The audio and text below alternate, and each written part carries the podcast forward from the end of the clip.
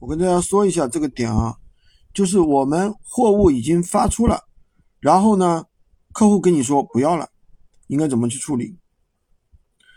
首先第一个点，我们单号给你们了之后，你们一定要及时把单号填上去，知道吧？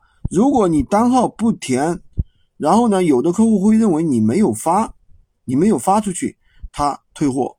那这个时候呢，你可以跟他说，怎么跟他说？你说货已经发了，我把单号给你，对吧？然后呢，让他取消退货就行了。这是第一种情况。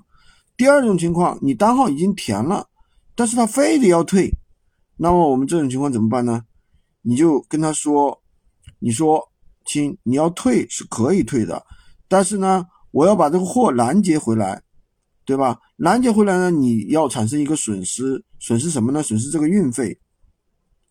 比方说这个运费是十块钱，那你就跟他说你要扣啊，要扣你十块钱，明白吗？这个你去跟他协商就行了。那么，那么如果说要注意一个点，你千万不要怎么样，不要别人跟你货还没回来，你马上就填同意退货，同意退货退款。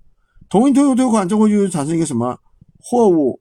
你钱货两空，你钱给他了，然后呢，货有可能还在路上走，最后走到他那里去了，明白吗？因为不是说你拦截拦截，有的比如说货快到他那里了，那么你拦截是拦截不成功的。如果说货刚发，就有可能拦截成功。所以说大家这个点一定要注意啊。所以做闲鱼还是有很多。